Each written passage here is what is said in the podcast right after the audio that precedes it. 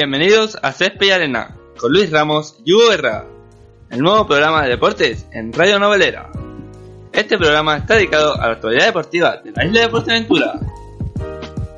En cuanto a la tercera división del fútbol, esto fue lo que hicieron nuestros equipos representativos en la tercera división. El Unión Puerto consiguió un punto ante el colista de la categoría, el Villa Santa Brígida, en un partido que fue marcado por el viento y la Unión Deportiva Gran Trajal perdían el tiempo de descuento ante la Palma C, así rompiendo su racha de partidos consecutivos sin perder. Así queda la clasificación. El Marino la encabeza con 29 puntos, seguido de Gran Trajal con 25 y Tenisca 25.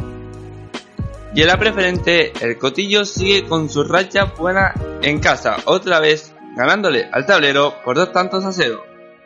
Así quedando la clasificación. La encabeza el guía con 31, seguido Estrella 25 y San Pedro Martín de 24. Y en cuanto al fútbol femenino este fin de semana, estos fueron los resultados. Chaco Atlético 4, Lomo 3, Playa 2, Peña la Amistad 3. Descansó el Tinajo y el Unión Puerto. Para la siguiente jornada tendremos el Peña la Amistad, Charco Atlético, Unión Puerto, Playa Negra, Descansa, Lomo y Tinajo. Así queda la tabla clasificatoria. La, lidera el Tinajo con 7 puntos, Peña la Amistad 7, Unión Puerto 5, Lomo 3, Charco Atlético 3, Playa Negra 0 puntos. Y el Genequén que fue retirado de la competición. Continuamos con la lucha canaria.